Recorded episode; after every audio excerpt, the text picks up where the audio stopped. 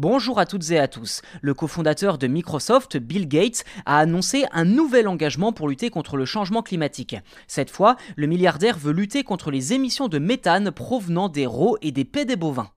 Concrètement, Bill Gates a annoncé qu'il investirait dans des entreprises et dans des projets de recherche visant à réduire ses émissions, tout comme il l'a déjà fait à hauteur de 12 millions d'euros avec Remin 8. Dans le détail, cette start-up propose une nourriture alternative pour limiter la fermentation des fibres, responsable de la production de méthane dans l'estomac de ces animaux. En l'occurrence, la start-up travaille sur un complément alimentaire à base d'algues rouges qui diminuerait la production de gaz.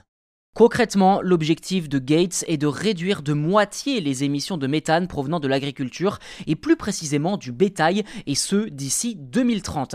Pour atteindre cet objectif, il a également appelé les gouvernements à faire de même en soutenant des initiatives similaires dans leur pays. À noter que d'après l'ONU, le méthane est un puissant gaz à effet de serre dont le pouvoir de réchauffement est plus de 80 fois supérieur à celui du CO2.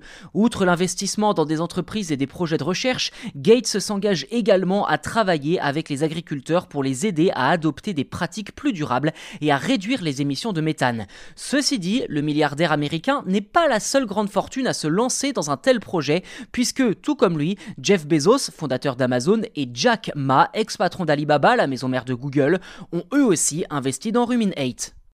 Voilà pour cet épisode, n'hésitez pas à vous abonner au podcast si ce n'est pas déjà fait. Déjà, premièrement, ça nous soutient vraiment pour continuer à produire de bons épisodes, en tout cas à la hauteur de vos attentes. Et surtout, vous, eh bien, ça vous permet de savoir quand les épisodes sortent, sans attendre évidemment, sachant que c'est tous les soirs du lundi au vendredi à 19h.